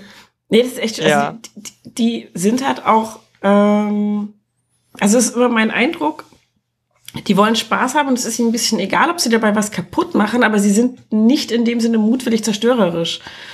Also sie, Doch, sie doch, probieren alles aus und machen es dabei kaputt, aber ich glaube nicht unbedingt, dass es immer ihr, ihr Ziel ist, alles kaputt zu machen. Ich, ich glaube, genau das ist das Ziel. Deswegen Okay. sind die da. Also das ist, das ist ja auch die Natur des Gremlins, Dinge kaputt zu machen. Also das ist, Hm. ähm, also Leuten eben auch zu schaden dabei. Also das ist schon so. Aber äh, das macht denen halt Spaß. Das ist deren Leben, deren, deren Tun halt. Also deren Natur. Ja. Ne? Also das, das Ja, ich glaube, das ist jetzt auch eine gute, gute Überleitung, um in den Headcanon überzuwechseln, weil damit hängt es ja auch echt stark zusammen, was der Mhm. Film überhaupt will ähm, und was die Gremlins überhaupt darstellen sollen.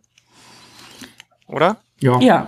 würde ich, würde ich sagen. Also ich habe, ich weiß nicht, in unserem Podcast, also meinem, ähm, haben wir das Thema schon vor ein paar Jahren mal durch äh, exerziert, deswegen bin ich noch relativ gut informiert.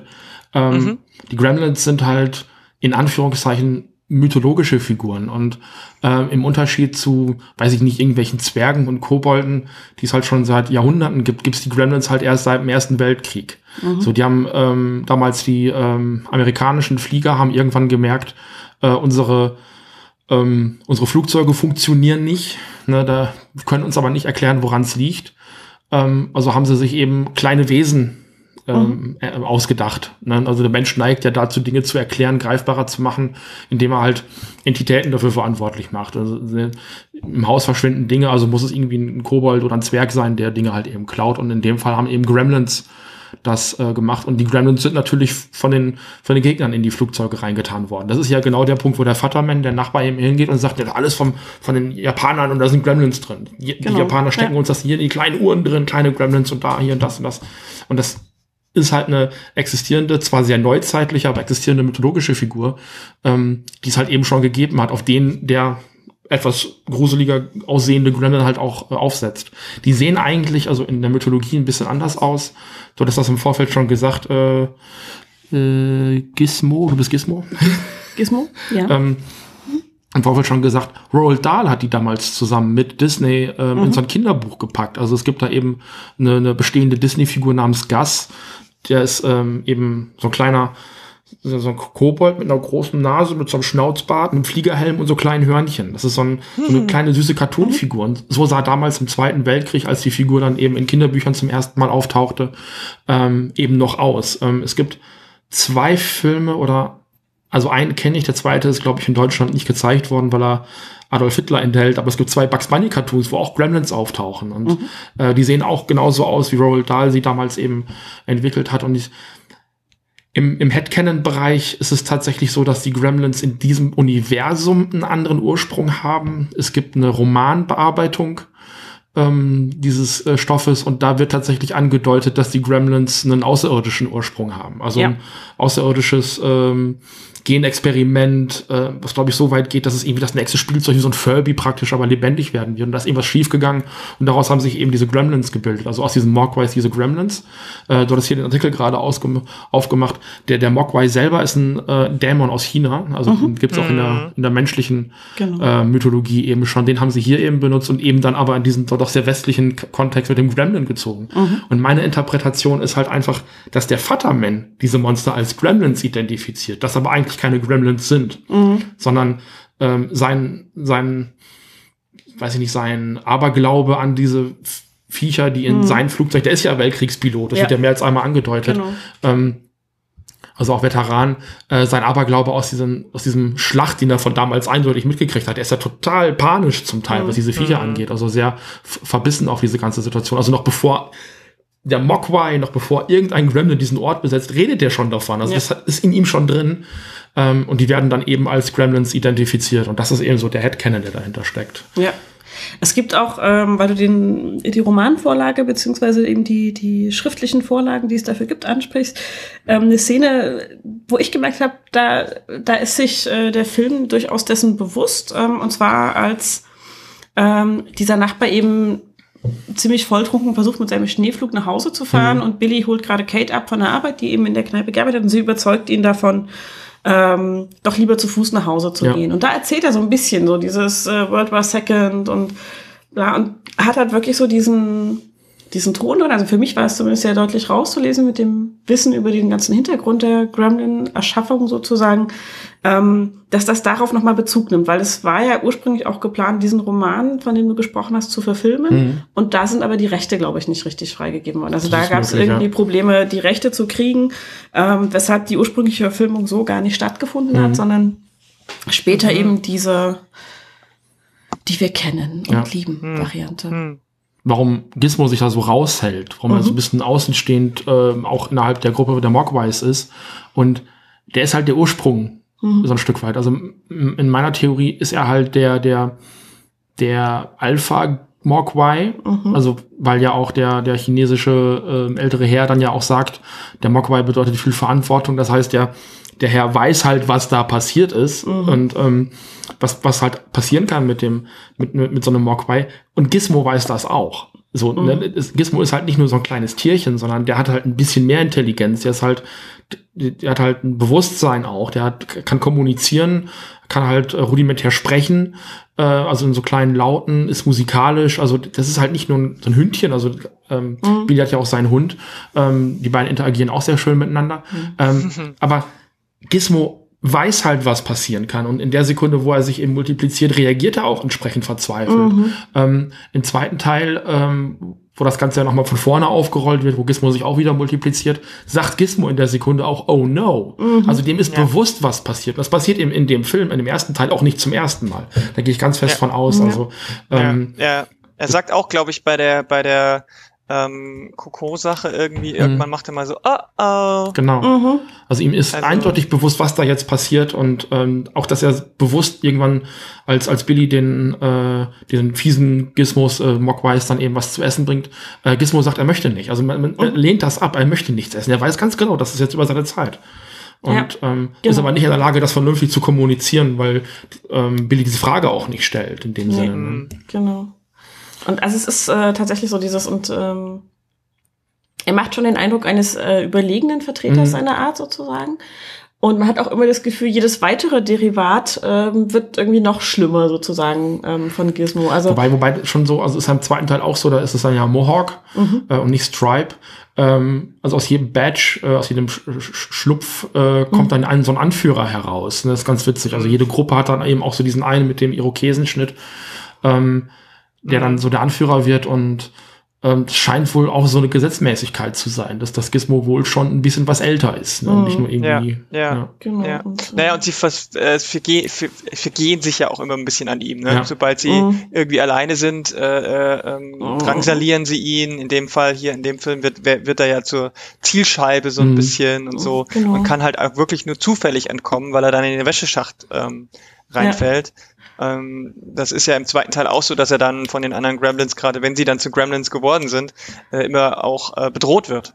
ja. Auf die, auf die Spielzeugschienen gelegt wird und dann ja, genau. gebunden wird. Und ja, das ist schon sehr witzig. Ja, oder Ähm, die, die Spinnen, der Spinnen-Gremlin versucht Ja. ja. auch dann sogar Genau. zu töten. Also es scheint, Ja. scheint so ein bisschen so, als würden sie ihn auch wirklich versuchen, zumindest am Anfang noch so ein bisschen lustig, aber später dann auch ernsthaft so ein bisschen auszulöschen.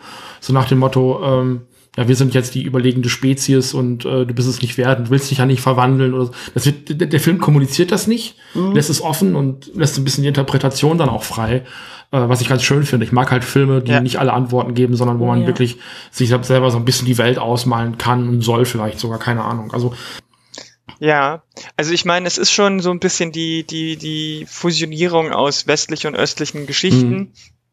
Es ist natürlich schon so auch da wieder so ein bisschen typisch Spielberg, dass er sich aus irgendwelchen exotischen, fernöstlichen Dingen bedient. Ne? Das ist Mhm. jetzt auch nichts, äh, was er nur einmal macht. nee. Äh, und äh, hier sieht man das halt auch wieder ganz deutlich. Ganz am Anfang in dem Laden ist alles sehr exotisch. Könnte auch ein Laden sein, in dem Indiana Jones mal vorbeischaut. Ja, Ja.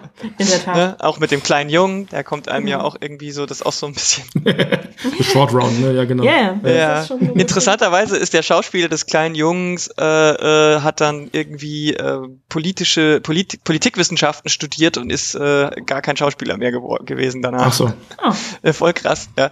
Ähm, ja, also diese, diese Mythologie ist auf jeden Fall ähm, eine interessante, ja, ein interessantes Werkzeug oder Thema, auch um viele andere Themen so mit reinzubringen, weil ein ein großes Thema finde ich ja, und das kommt ja auch bei dem Vaterman mit vor, ist ja diese ganze Arbeitsmarktsituation in dem Dorf. Ne? Mhm. Also ähm, da, sie sagt ja, die, die Kate sagt, glaube ich, dann auch äh, in dem Zusammenhang, wo er so betrunken ist, dass ähm, er sich, ähm, dass man ihm so ein bisschen nachsichtig sei, gegenüber ihm sein muss, weil er ja seinen Job verloren hat. Und ähm, dieses Thema kommt ja immer wieder vor. Ne? Der, der, der, der Vater von, von Billy scheint ja auch früher mal bei der Bank gearbeitet zu Mhm. haben oder so und äh, wurde deswegen auch gefeuert. Und ähm, dann gibt's noch diesen sehr, sehr, sehr karrieregeilen Kollegen, oh Gerald. der ist so das, ja, der das Abziehbild des 80er Jahre, ähm, ja, Yuppie. Hip, Hip, Hipster, Hip, Hippie, Hippie, Dings da, also Yuppie, dieser der Yuppie. Yuppie, genau, das Genau. war das Wort, Yuppie, danke, danke. Der ist wirklich, also ähm, der ist ja der, genau das, ne? Er sagt, er ist mit 25 schon Vize irgendwas und äh, in zwei, drei Jahren und ist auch ein richtiges ekliges Ja. Arschloch. Mhm. Richtig. Mhm. Ähm, und ähm, auch die die Chefin ist ist ja mit äh, und ist ja in Sachen Job und Geld vor allem. Da Mhm. gibt's diese eine Szene, wo die Mutter mit den zwei Kindern um einen zweiwöchentlichen Aufschub einer einer Finanzierung bittet und sie nur sagt, äh, äh, ja irgendwelche ähm, Versager und so weiter. Da, wo, Mhm. da da wollen wir nichts mit zu tun haben. Also da ist auch eine ganz ganz krasse,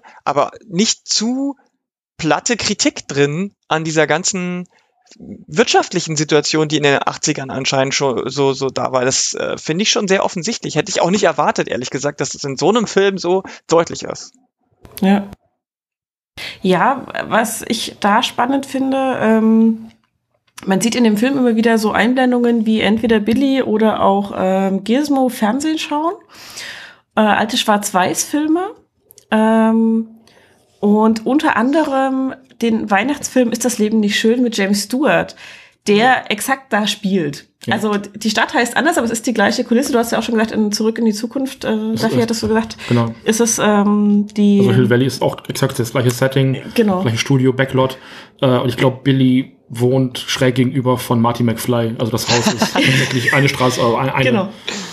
Auf einer Straßenseite, genau. Genau, und das fand ich halt auch irgendwie ähm, so witzig, diese, diese Rückbezüge, die dann teilweise stattfinden. Also das eine ist so ein bisschen Foreshadowing, weil Gizmo so ein, so ein Rennfahrerfilm mit ähm, Cary Grant guckt.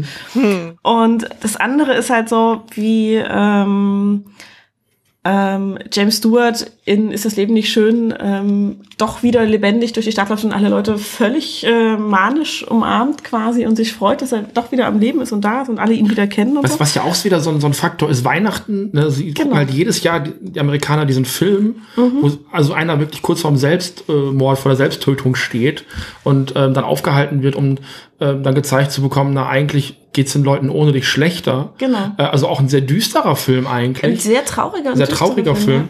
Und und äh, der aber mit einem unheimlichen Happy End endet am Ende. Mhm.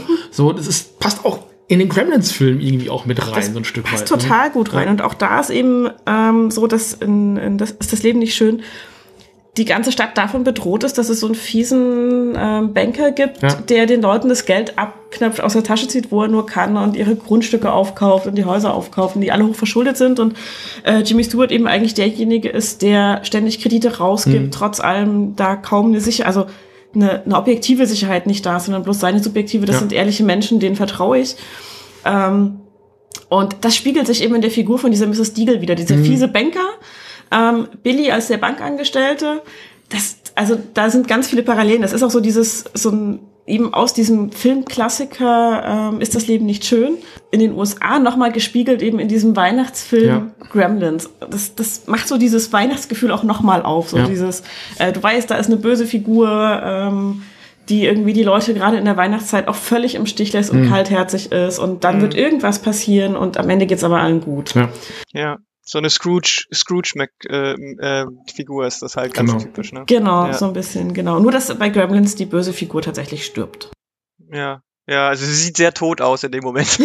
Ich, ich habe das ja auch ähm, zum, zum ersten Mal so ein bisschen daran erinnert, also wie sie dann auch so auf, noch auf diesem Treppenlift sitzt und die Beine so in die Luft streckt, wie die Hexe im Zauberer von Ost unter dem Haus. ja. Also das, hm. der, der, Film bedient sich da also auch total vielen Zitaten mhm. und also schon, ja. schon, schon krass. Also ne, wie die Füße so nach oben gucken ja. und man nur noch denkt, okay, dann füllt jetzt noch Dorothys Haus und dann hättest du eigentlich im Grunde genommen das Zitat in Richtung äh, Oz. Genau, ja.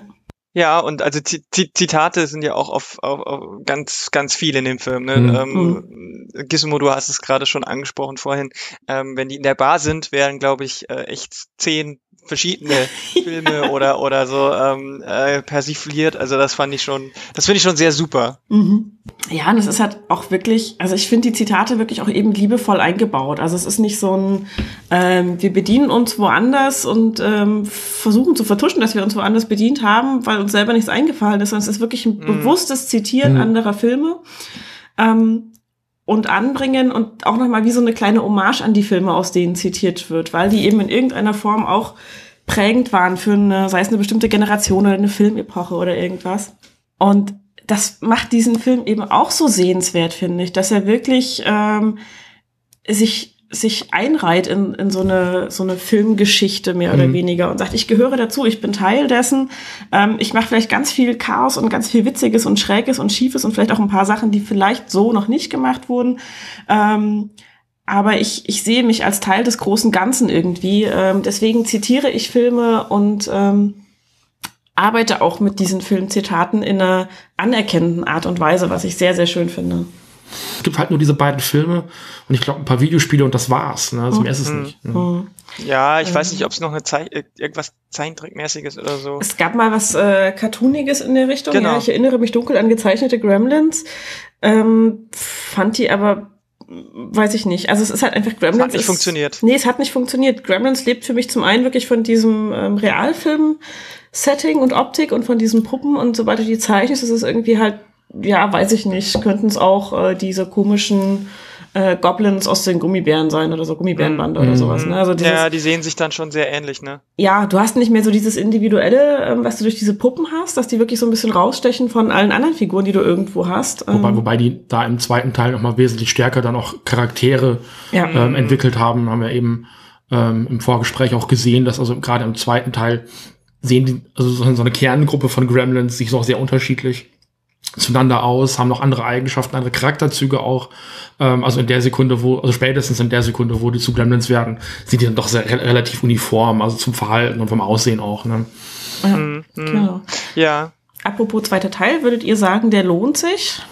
Ist, er ist anders. Also das ist ein, äh, der zweite Gremlins ist stärker eine Komödie, Ja. was man auch eben auch an der unterschiedlichen Altersfreigabe in Deutschland sieht. Also der erste, erste ist ab 16 aufgrund der doch sehr äh, gut dargestellten Gewalt und auch vollkommen zu Recht, wie ich finde, obwohl mit ein bisschen Gespräch hinterher und vorher darf man den auch durchaus jüngeren Kindern zeigen. Also ich finde ihn auch nicht mehr so schlimm. Also ähm, als ich vor ein paar Jahren mir die DVDs zugelegt habe und festgestellt habe, der erste ist ab 16, habe ich auch erstmal so geguckt. Ähm, der zweite ist aber in, in, in seiner ganzen Herangehensweise eher eine Komödie, noch viel mehr Slapstick drin, viel mehr Filmanspielung, viel mehr Popkultur, viel mehr prominente Gastauftritte auch, weil das ist einfach, der ist von 84 der erste Teil, da lagen dann sechs Jahre dazwischen. Das heißt, der erste Gremlins-Film hatte unheimlich viel Zeit, Kult zu werden, also auch mit Merchandise und Videospielen und allem Pipapo. Und darauf hat man dann eben, das ist so eine, so eine Tendenz, dass Sequels zu Kultfilmen dann stärker überdrehen, also nochmal Mhm. stärker lustiger werden, sich selber dann auch so ein bisschen so, ein- so, ein, so ein Selbstbewusstsein im Sinne von Self-Awareness auch Mhm. dann entwickeln und ja, so, so selbstparodistisch dann auch sind. Da sind ja, im zweiten Teil ist ja Christopher Lee mit dabei, ne, als äh, Mhm. einer der genau, Rollen, stimmt, als ja. einer der großen Horrordarsteller, Dracula und so. Ähm, Ja. Ja. das, das Ja. ist das nichts anderes als eine Referenz an ältere Horrorfilme oder auch wo dann mittendrin so dieses Bild wegbricht und dann andere Filme reingeschnitten werden, weil die Gremlins Mhm. halt auch den Film manipulieren, den man gerade guckt. So, ne? Das ist einfach eine Selbstreferenzialität vom Allerfeinsten. Ähm, ist ein anderer Film, also den mit dem ersten zu vergleichen, finde ich schwierig bis unmöglich. Ähm, Ja, also ich würde auch sagen, ich würde auch sagen, es ist äh, deutlich mehr Komödie Mhm. und es ist auch, es hat auch bewusst mehr auf dieses ikonische gesetzt. Ja. Du hast schon äh, gesagt, dass ähm, die einzelnen Gremlins besser äh, individualisiert sind, die bekommen Namen, die bekommen Charaktereigenschaften. Da hat man schon ganz bewusst auch äh, drauf geguckt, ja, die kann man natürlich dann auch später vermarkten in verschiedenen Richtungen. Mhm. Ne? Das war jetzt bei dem nicht ganz so einfach. Und ich finde auch, dass der zweite Teil fast keinen dieser Subtexte mehr hat, also gar keine Sozialkritik, nichts mehr. Also es ist, es ist schon so ein, so ein Stück weit, ähm, also das spielt ja in so einem Einkaufszentrum, hätte ich jetzt fast gesagt, aber in so einem Hochhaus, wo halt sehr viel angesiedelt sind, also natürlich Firmen und, und Forschungseinrichtungen, ähm, also Tierforschung, Fernsehstudio. Fernsehstudios, genau. Ist schon so ein bisschen, ähm, ja, Sozialkritik will ich gar nicht sagen, aber so ein Augenzwinkern auf die amerikanische Kultur und auch, also auch dieses Merchandise-Thema wird da angesprochen, noch ein Stück weit. Und auch so dieses, ähm, ja, große amerikanische Firmen, die alles versuchen zu beherrschen und so. Also ein bisschen Kritik ist da schon drin, aber nicht mehr so stark, wie es im ersten dabei ist. Also wo dann so diese, diese Kleinstadt, Vorstadt-Mentalität so ähm, auf links gedreht wird. Das ist im, im zweiten nicht mehr so stark, nein.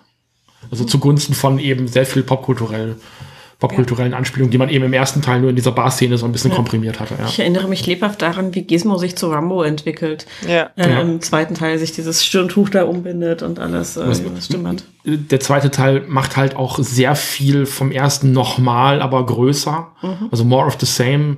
Und es ist ein bisschen, ähm, also auch diese Rambo-Szene ist dann ja auch wieder so eine Anspielung auf diese, diese Rennfahrer-Szene. Ne? Also er sieht irgendwas im Fernsehen, also um den Krieg zu gewinnen, muss zum Krieg werden und so, ne?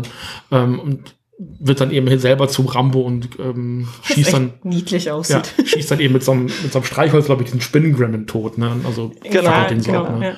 ja. Ja.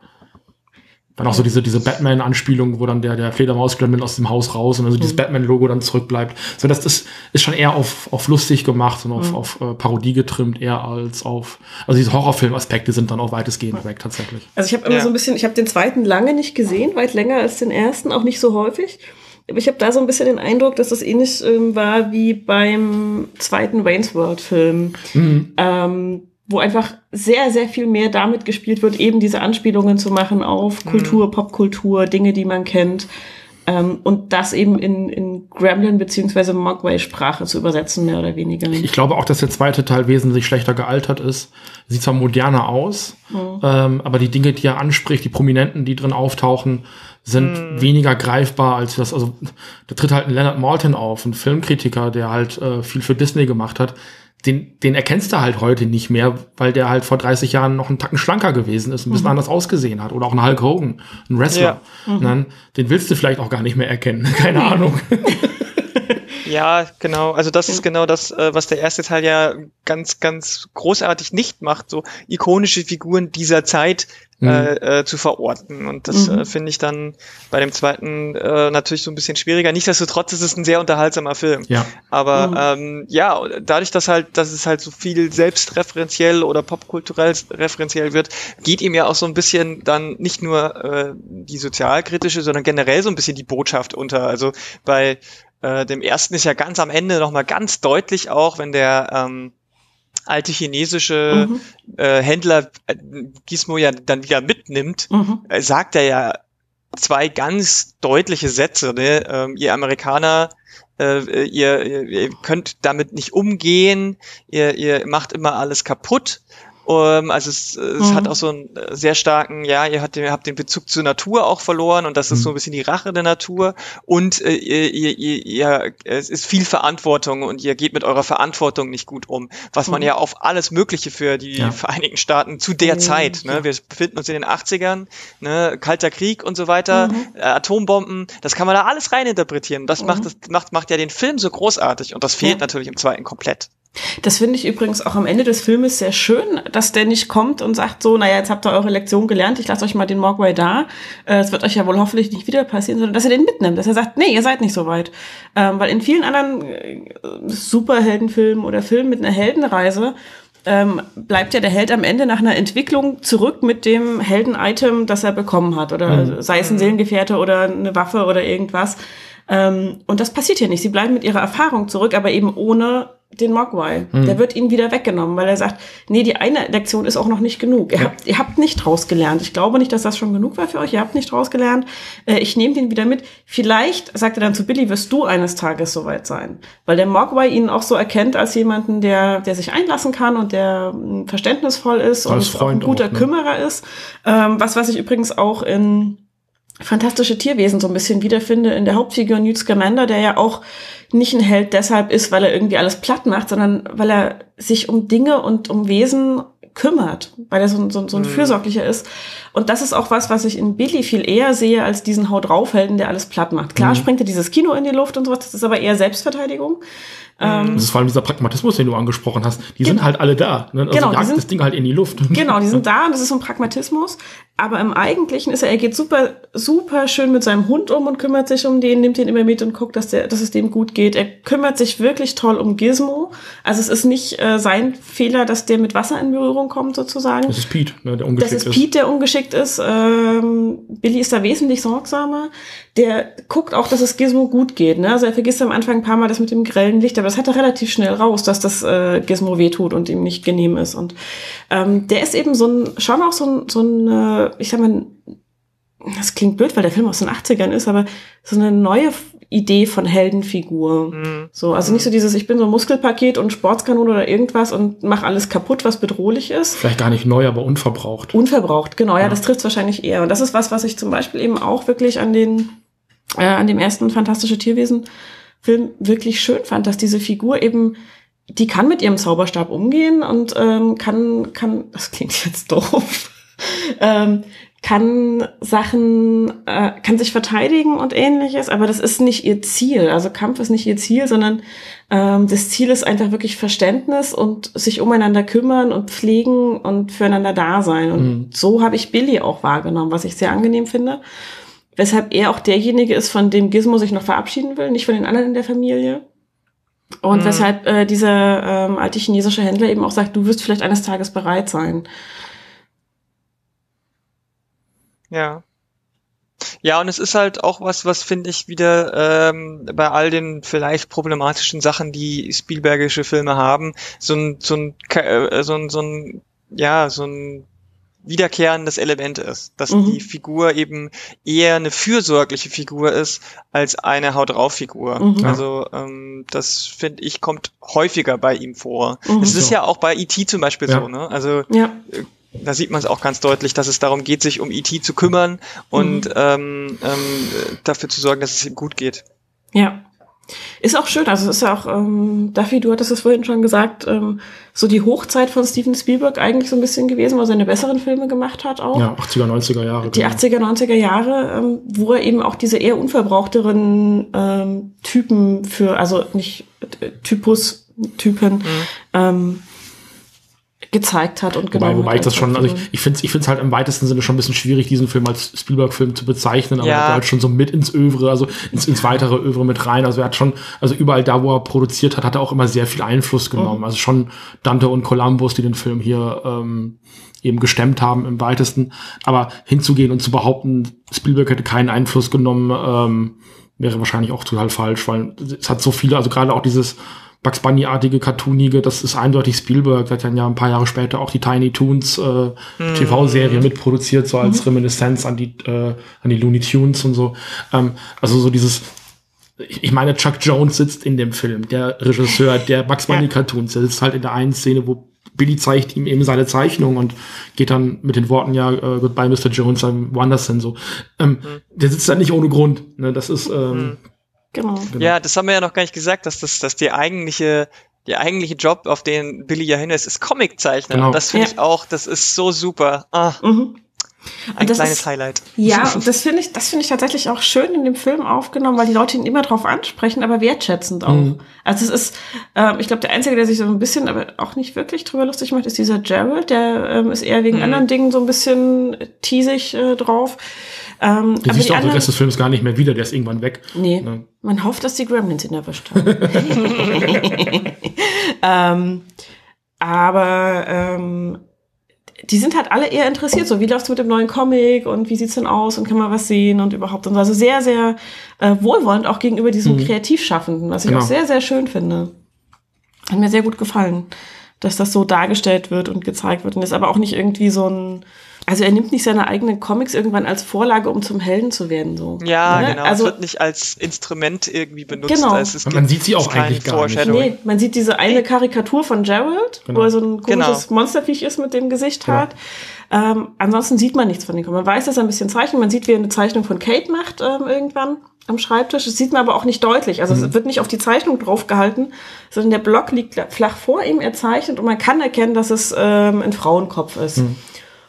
Anzunehmenderweise Kate. Hm. Also man kann nicht mal wirklich sagen, dass es Kate ist, aber anzunehmenderweise. Ähm, und es ist einfach ein Punkt mehr, der den Charakter rund macht Ja. irgendwie. Und ähm, eben auch sagt, okay, diesen Job in der Bank, das ist halt da, wo auch diese, diese Familienverbundenheit wieder zum Tragen kommt. Diesen Job in der Bank macht er halt auch, damit für die Familie ein bisschen Geld reinkommt, ähm, weil sein Vater ja mit den Erfindungen nicht so wahnsinnig ähm, erfolgreich ist. Und ähm, er aber sagt, okay, und wenn ihn das glücklich macht, ich möchte gerne als Comiczeichner glücklich werden und solange ich aber sowieso noch nicht in der Lage bin, ähm, richtig Beruf zu haben in dem Sinne, ähm, kann ich auch erstmal was machen, damit Geld reinkommt und nebenher zeichnen und Comics machen. Was natürlich nicht funktioniert, liebe Kinder. Wenn ihr mit etwas Geld verdienen wollt, müsst ihr euch dem voll und ganz widmen. Nebenher funktioniert nicht.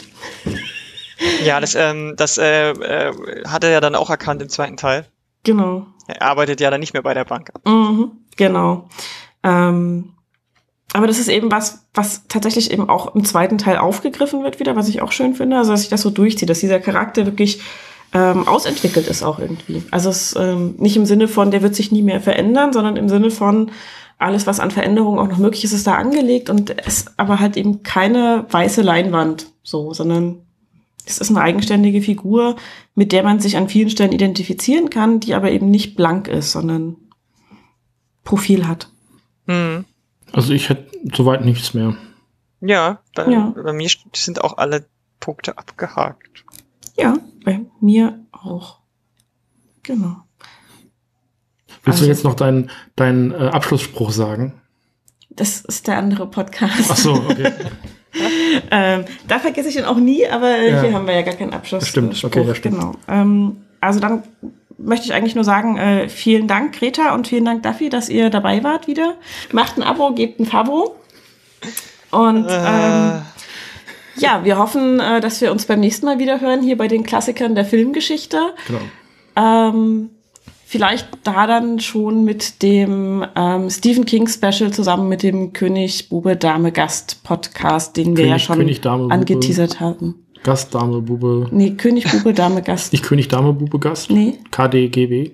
KBDG. Bist du sicher, dass es nicht der ADDG ist? Das besprechen wir dann nach der Aufnahme. Ähm, genau, das war ja schon angekündigt, hatte beim letzten Mal aufgrund technischer Schwierigkeiten nicht ganz geklappt, aber wird jetzt hoffentlich zustande kommen. Ähm, wir freuen uns sehr Ich bin drauf. ja gar nicht so ein großer Stephen King-Fan. Vielleicht kommt da für mich auch noch was Gutes dabei rum. Keine Ahnung. Mal gucken. Spannend ist auf jeden Fall, Ja. wobei es ja schon angekündigt, wir es schon angekündigt haben, auch dass es mehr oder weniger mit Betonung auf weniger gute Stephen King-Verfilmungen gibt. Und von, von weniger Guten gibt's ja mehr. Ja. es gibt mehr weniger genau. gute, ja, das stimmt. Gut, dann ähm, vielen Dank fürs Zuhören, vielen Dank, dass ihr mitgemacht habt Sehr gerne. und dann eine gute Zeit. Tschüss. Und frohe Weihnachten. Frohe Weihnachten. Frohe Weihnachten. Oh, oh, oh. Oh, oh, oh.